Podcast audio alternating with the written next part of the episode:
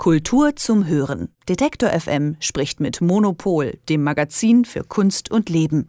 Jede Woche bei Detektor FM. Dass äh, Künstler, auch große Künstler, klar, nicht alles selbst machen, ist eine klare Sache. Im Fall von dem Starkünstler Maurizio Cattelan gibt es jetzt aber zwei Fälle, wo Mitarbeiter ja einfach sagen, hey, das geht so nicht. Ähm, ich habe da sehr stark mitgewirkt und äh, möchte auch einen Teil davon haben, einen Teil vom Kuchen. Und darüber spreche ich mit Silke Hohmann. Sie ist Redakteurin bei Monopol, dem Magazin für Kunst und Leben. Hallo. Hallo. So, bei Maurizio Cattelan, da ist einiges los. Ne? Um was genau geht es da?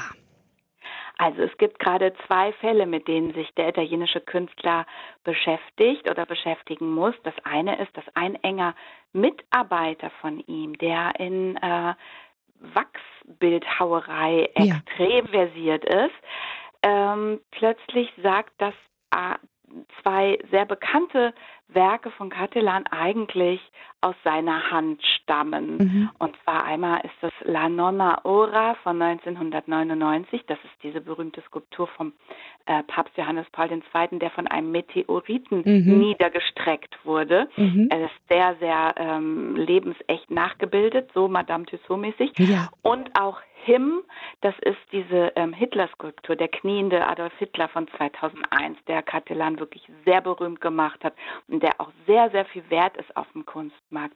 Der Franzose Daniel Druet ist dieser Wachsbildhauer, der mhm. jetzt aber sagt, ähm, er möchte tatsächlich da wirklich ähm, dran beteiligt sein und es ist viel zu wenig Geld, was er bekommen hat, nämlich mhm. Seiner Aussage nach war er mit 15.000 Euro äh, für seine Dienste bezahlt worden, aber die Werke der Werte sind natürlich viel, viel höher und er ging damit vor Gericht und am Freitag war die Verhandlung und mhm. sein ähm, Fall wurde aber abgewiesen. Oh Mann. Ja, und äh, ich habe auch gelesen, dass Maurizio Cartellan, also für HIM, äh, 17,2 Millionen Dollar bekommen hat, ne? Das ist immer so die Frage, ob das dann so stimmt. Man denkt ja. dann immer, die Künstler bekommen das ganze Geld, mhm. aber oftmals wechseln die Werke ja die Besitzer okay. äh, und die Wertsteigerung geht dann an den äh, Käufer, der mhm. das äh, jetzt eben gerade besessen hat. Die Künstler sind dann nicht unbedingt immer beteiligt und vor allen mhm. Dingen nicht in der Höhe, die man dann so in der Zeitung liest. Okay. Staunen, 17,2. Ah, äh, das ist eine Versteigerung gewesen. Davon mhm. haben die Künstler in der Regel nichts. Das ist aber auch schon ein Problem oder die Antwort auf diese Frage der Beteiligung Beteiligung könnte mhm. tatsächlich auch ähm, gelöst werden, indem man sich über andere Zahlungsmodelle mhm. Gedanken macht, wie zum Beispiel mit der Blockchain, sodass jeder äh, Beteiligte und jeder Besitzer immer ganz transparent auch äh, erfasst ist und auch immer anteilig beteiligt werden könnte. Da experimentiert die mhm. Kunstwelt gerade ein bisschen. Aber fest steht, es geht halt einfach darum, dass Daniel Drouet, ne, der Wachsbildhauer, Him gemacht hat. Es stammt aus seinen Händen. Den Auftrag, die Idee hat er bekommen von dem großen Künstler Maurizio Cattelan. Ne? Der dafür natürlich sehr viel mehr Geld bekommt. Jetzt ist die Klage abgewiesen worden und es wirft natürlich eine ganz große Frage auf. Also so wirkt es ja, als wenn Him nach wie vor ganz stark unter Maurizio Cattelan ist und Daniel Drouet so zur Seite gedrängt wird. Ne? Glaubst du, dass äh, gerade ja, Künstler, die mithelfen bei großen Künstlern, mehr Plattform bekommen sollten? Das sind zwei verschiedene Sachen. Also das eine ist, dass äh, Druyel ähm, sozusagen äh, vor Gericht gescheitert ist, weil es heißt, er sei ein Glied in der Produktionskette gewesen und er ja. sei nach eben austauschbar gewesen. Er ist ein Spezialist in seinem Fach, also er sieht sich sicherlich auch als jemand, der äh, künstlerisch arbeitet, mhm. aber er ist tatsächlich sozusagen ja ein äh, ja ein, ein Handwerker für Catalan gewesen. Ja. Gleichzeitig glaube ich aber, dass es ganz wichtig wäre, dass große Künstlerinnen, große Künstler ihre Teams auch sichtbarer machen. Es ja. gibt ein paar Beispiele, wo das schon passiert, wo die Künstlerin oder der Künstler verstanden haben, mein Ruhm schmälert sich nicht, wenn mhm. ich äh, meine Mitarbeiterinnen und Mitarbeiter auch pushe und die auch ja. ins Rampenlicht stelle und auch sage, wie die heißen und denen auch eine Bühne gebe mhm. und auch die supporte bei ihren eigenen Projekten. Denn die meisten Leute, die für große Künstlerinnen und Künstler arbeiten in Ateliers, sind auch selber Künstler und wollen auch äh, in dem Bereich natürlich äh, mhm. was noch werden und was lernen. Und äh, es gibt ein paar Beispiele, wo das schon gut funktioniert, wo man letzten Endes die Künstler dann alle auch kennt beim Namen, mhm. wie bei einer Band, wo man auch weiß, wie der Drummer heißt, obwohl äh, in den Zeitungen meistens über den Sänger berichtet wird. Genau, und auch da wird dann halt einfach gesagt, okay, wenn der Sänger die Songs entwickelt ne, und sich die Band zusammensucht, äh, genauso. Was hast du gerade gesagt? Äh, Glied in der Produktionskette und austauschbar, ne? Ja, Sozusagen. das war der juristische, die juristische Begründung. Was Daniel Drouet angeht, genau. Und äh, es gibt tatsächlich eine Band in Deutschland, die sehr, sehr erfolgreich ist. Und äh, da ist es auch so, dass äh, die Musiker, die äh, hinter dem Leadsänger stehen, einfach unfassbar wenig Geld bekommen, ne? mit ähm, der Aussage, bis halt einfach austauschbar. Ja, da muss auf jeden Fall was passieren. Wir bleiben jetzt in der Kunstwelt, ne? Maurizio Cattelan hat ja noch eine Sache am Laufen und zwar einen Plagiatsvorwurf. Es geht um eine Banane mit einem Gaffertape an eine Wand befestigt. Mhm. Genau, vor drei Jahren sorgte Maurizio Cattelan für einen riesengroßen viralen Moment in der Kunstwelt, als er mhm. auf der Art Basel Miami eine äh, mit Gaffertape einfach eine Banane an die Wand geklebt hat und äh, die kostete 120.000 Dollar. Das ist Wahnsinn. Ja, ja.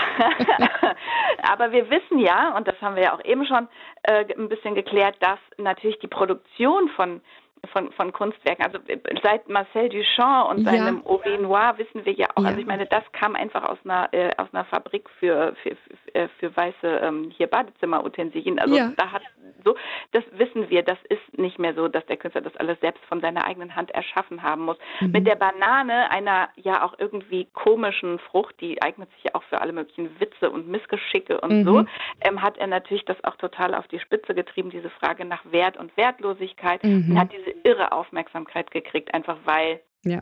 das wirklich auch so, so eine Pointe war.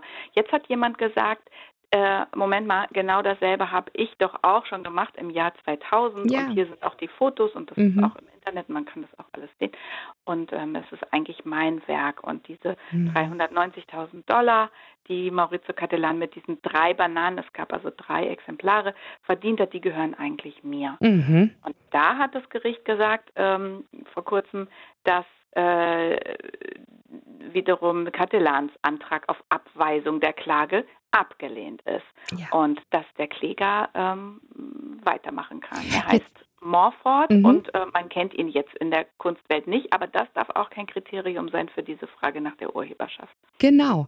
Und ähm, da muss natürlich jetzt bewiesen werden, dass Catalan äh, die Banane von Morford aus dem Jahr 2000 gesehen hat, ne?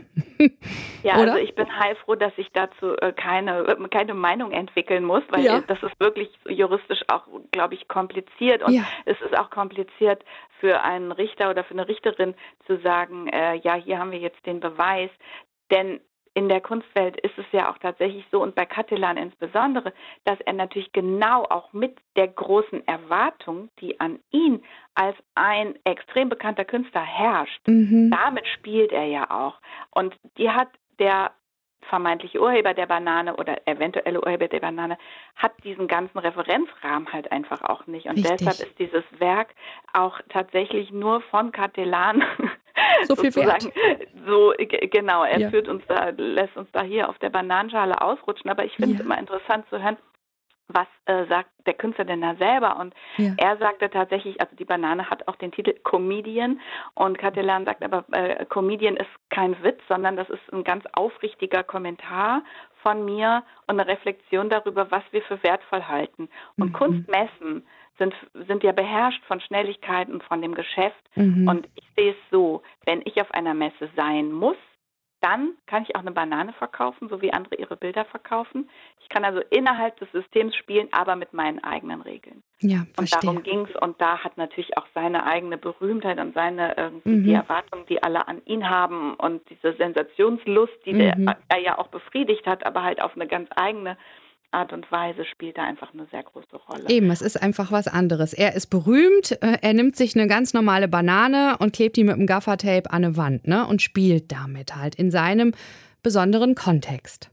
Und jeder weiß, dass diese Banane an die Wand zu kleben natürlich in Anführungszeichen keine Kunst ist in, ja. in dem Sinne, dass mhm. man sagen muss, ja, das ist die, sondern es ist die gedankliche Leistung, die er mhm. hat und diese Frage nach Wert und auch diese Zuspitzung.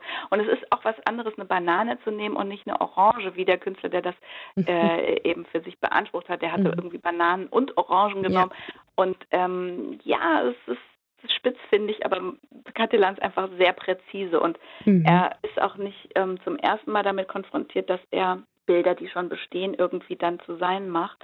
Und ähm, er sagt, er sieht sehr viel und er kann das auch gar nicht verhindern, dass er Dinge irgendwie aufnimmt und dann umsetzt. Und ähm, er ist aber immer bestürzt, wenn gesagt wird, das ist doch gar nicht von dir, weil ich glaube auch tatsächlich ein Künstler von seinem Rang würde sich vielleicht auch die Blöße gar nicht geben, so offensichtlich was zu klauen. Ich glaube auch. Aber es ist schwierig. Mhm. Ich, ähm, ich, bin tatsächlich auch gespannt, wie es in Florida weitergeht. Mhm, ich auch.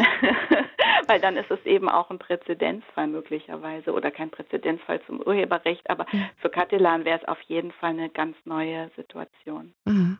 Silke Hohmann, Redakteurin von Monopol, dem Magazin für Kunst und Leben, über Maurizio Catalan, den italienischen Starkünstler und die Plagiatsvorwürfe. Danke dir für diese Eindrücke hier heute Morgen. Gerne. Und dann sind wir gespannt, wie es weitergeht. Kultur zum Hören. Detektor FM spricht mit Monopol, dem Magazin für Kunst und Leben. Jede Woche bei Detektor FM.